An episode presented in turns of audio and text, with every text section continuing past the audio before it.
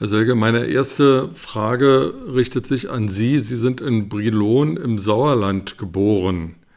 1989, als die Mauer fiel, hatten Sie da irgendein Verhältnis zu Ostdeutschland, zur DDR?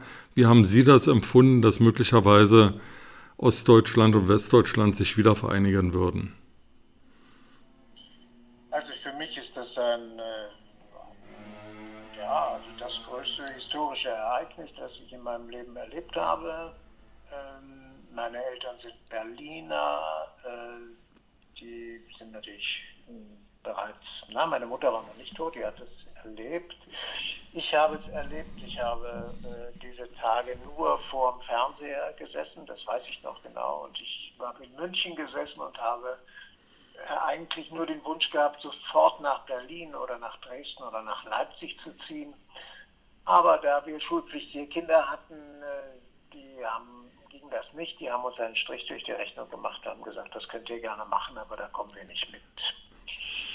Ähm, ja, meine erste 89 äh, im, im, Dezember haben meine Frau und ich uns zu verschiedenen Terminen äh, ein Flugticket besorgt und sind nach Dresden gefahren und haben uns erstmal den Faust angeschaut an zwei Abenden äh, von Engel im Schauspielhaus. Und also äh, ich habe von der ja, von der, von der Euphorie, von der Begeisterung sehr viel mitbekommen und die hat mich durchaus auch selbst erfasst.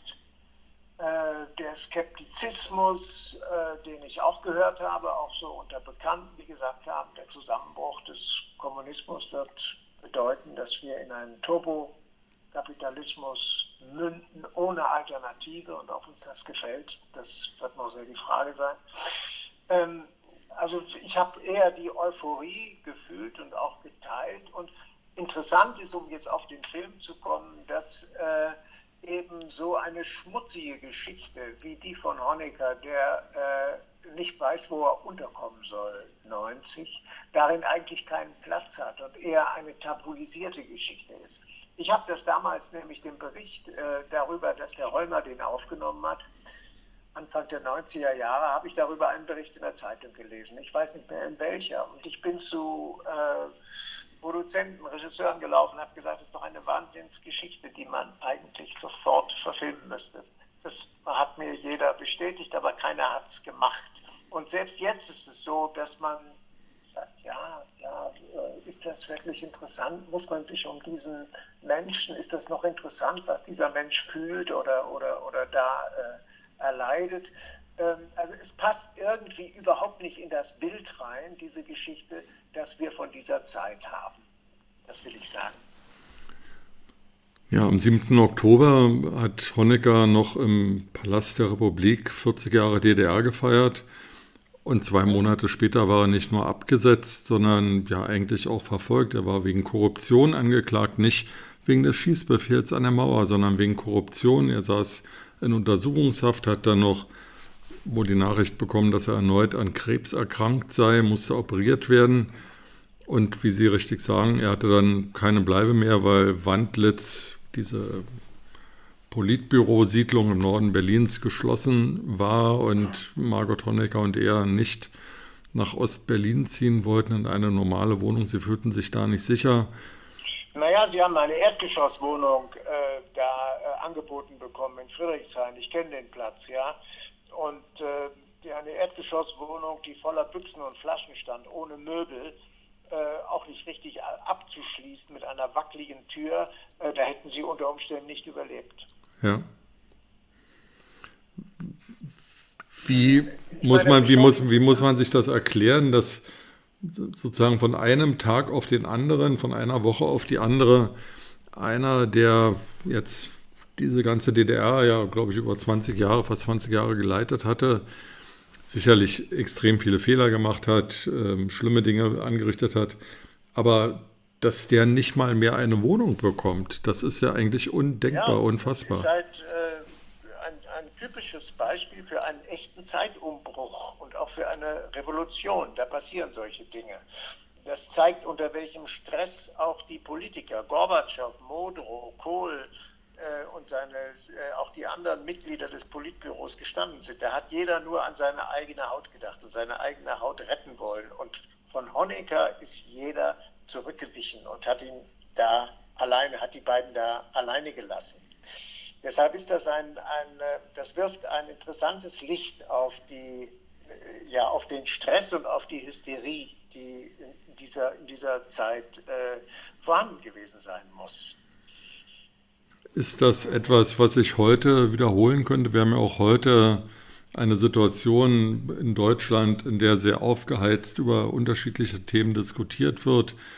Äh, ich lese jeden Tag Berichte, dass in der U-Bahn, in der S-Bahn, in der Straßenbahn irgendwelche Leute verprügelt wurden, weil sie andere auf richtiges Verhalten, vernünftiges Verhalten, vorgeschriebenes Verhalten hingewiesen haben.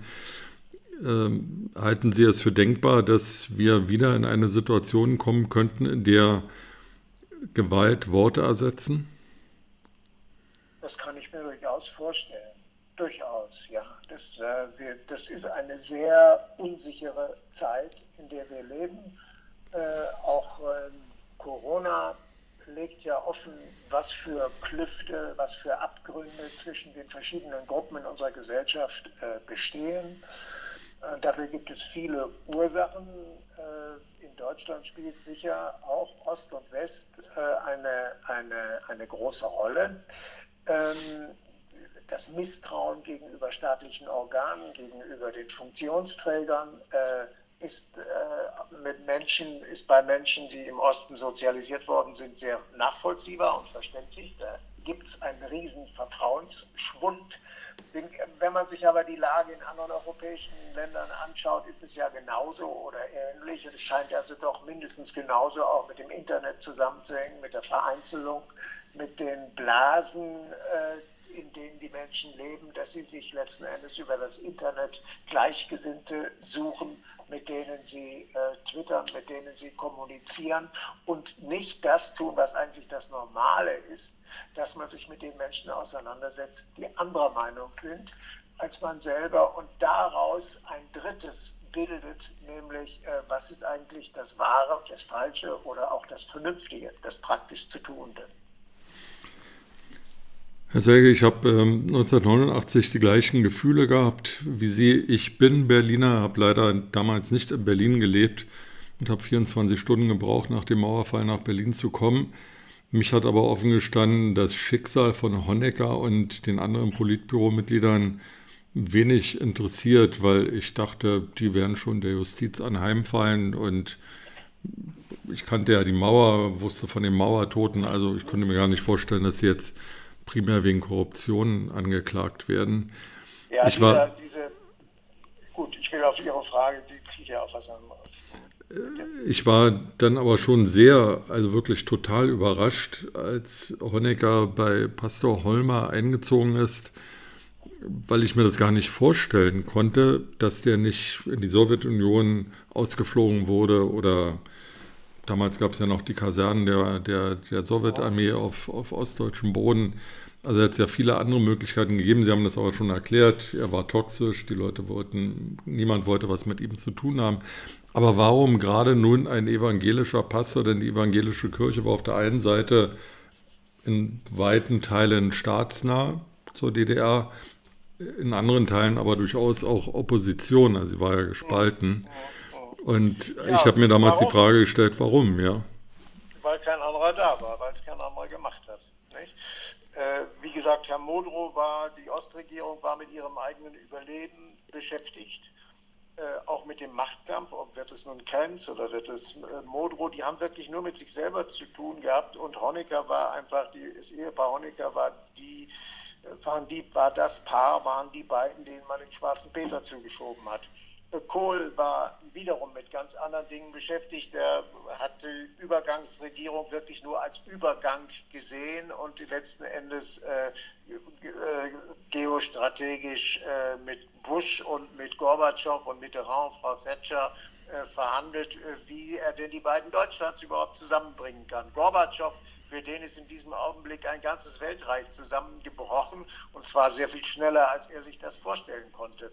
Es gab natürlich die Sowjetkasernen. Äh, Und als dann langsam durchgesickert ist, durch die Medien, wo der Honecker untergekommen ist und unter welchen Gefahren der in diesem Pfarrhaus lebt, ist ja das Angebot gekommen, zunächst von Modrow, ähm, ihn woanders hinzuholen. Da haben die Leute nicht mitgemacht, da musste er wieder zurück. Mhm. Dann äh, hat Herr Gorbatschow reagiert und hat ihn untergebracht in einer äh, ja, in einer Stätte wo, in Belitz, in einer Kaserne, wo sich Generäle ausruhen sollten, also wo er sehr gut untergebracht war. Ja, das ist einfach ein totales Missmanagement. Das zeigt, äh, dass äh, eine, äh, wie soll ich sagen, eine vorausschauende Politik zu dieser Zeit nicht möglich war oder einfach nicht gemacht wurde. Und es zeigt auch, so wie Sie eben Ihre Sätze eingeleitet haben, äh, die, die, wie unwichtig äh, es für die Leute war, was nun mit Honecker passiert. Ja?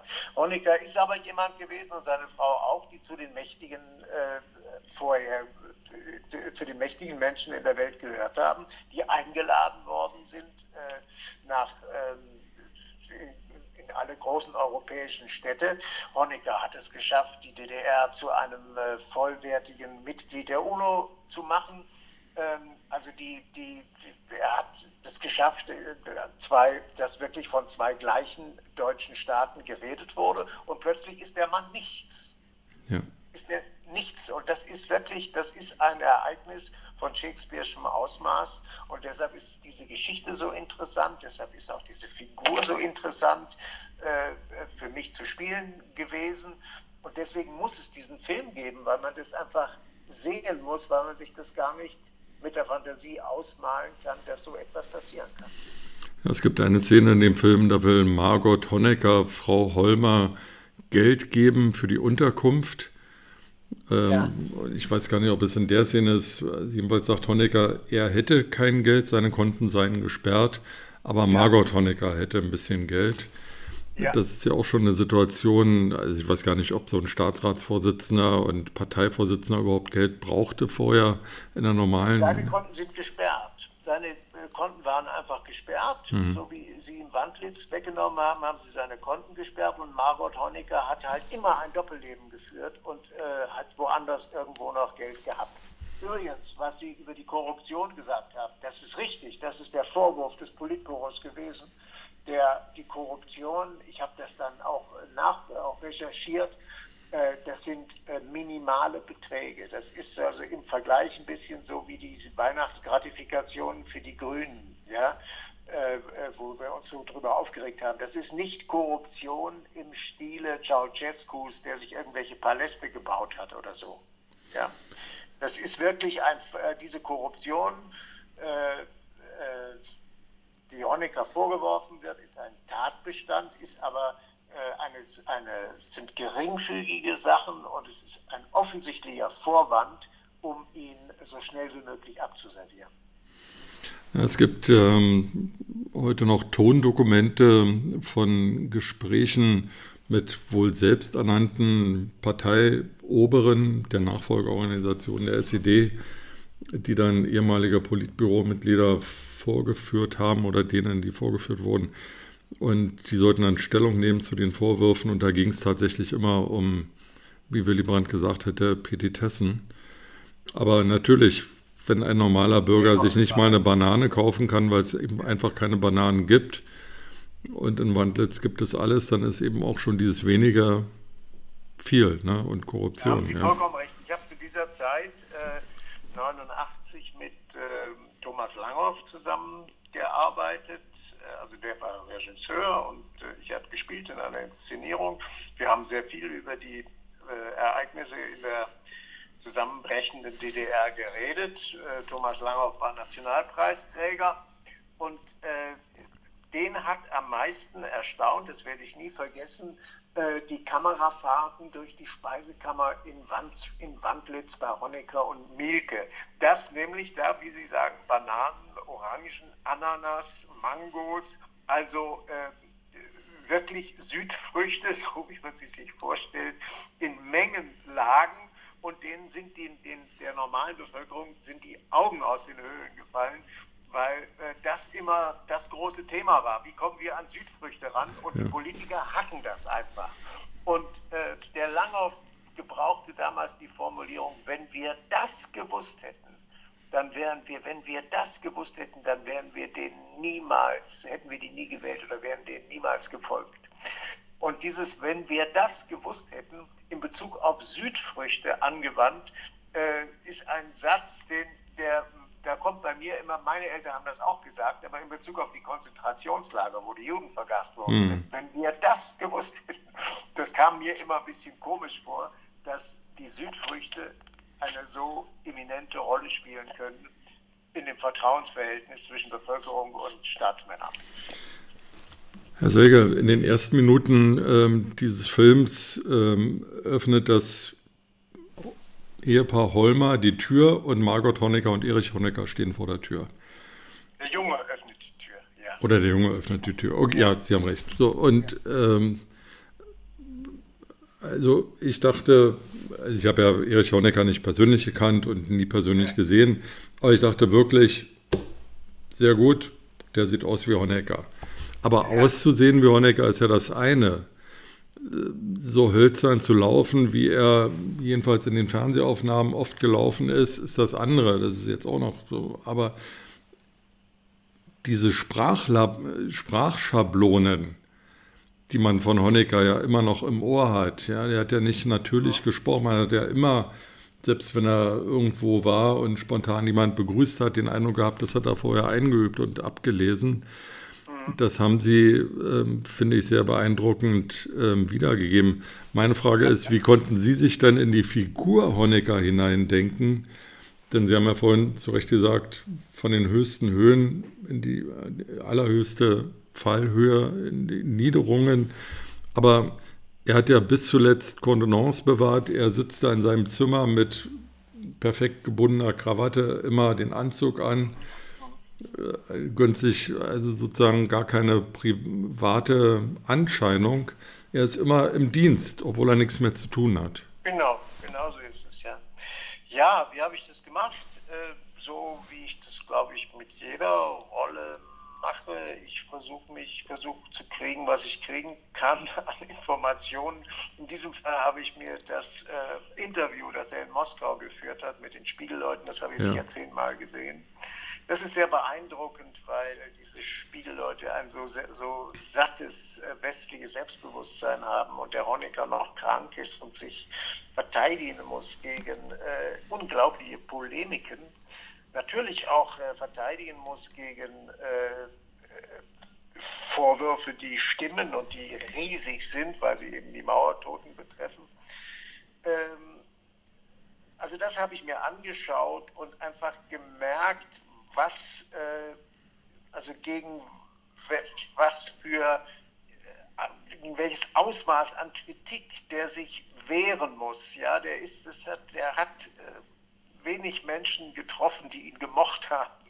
Und äh, nach 89 schon gar nicht. Und trotzdem ist er aber seinem Ideal oder seinen kommunistischen Werten treu geblieben. Das heißt, er ist in einer ständigen äh, Verteidigungsstellung ist aber sprachlich jetzt kein großes Genie, äh, hat kein tolles Sprachgefühl, bildet unglücklicherweise unendlich lange Sätze und schafft es tatsächlich immer wieder mit dem Verb am Ende aufzuhören.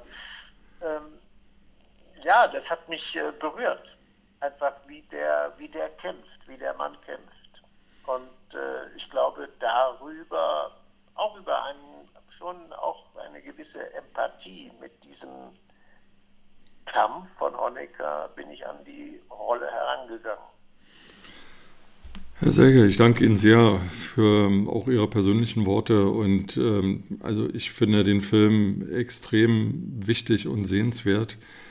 Aber ich glaube nicht nur für unsere Generation, sondern für unsere Kinder und Enkelkinder, die ja. sich das gar nicht mehr vorstellen können. Und man muss dann aber auch froh sein, dass Honecker bei Pastor Holmer untergekommen ist und dann nach Chile ausreisen konnte und nicht wie Ceausescu da an irgendeiner Wand geendet ist, ähm, von ja, den eigenen Leuten am Kellerboden ja. äh, auf ihn eingeschossen wurde. Ja. ja. ja. das sind ja die Bilder, die zur gleichen Zeit rumgegangen sind. Äh, Ceausescu in Temeschwar oder wo das gewesen ist. Ja. Herr Selge, vielen Dank für, für diese Einblicke. Ja, gerne, Herr Müller. Ich habe gerne mit Ihnen gesprochen und äh, mich freut es, dass Sie den Film schätzen und bis zum, kann man sagen, bis zum nächsten Mal. Gerne, ich freue mich. Vielen Dank, Herr Selger. Wiedersehen.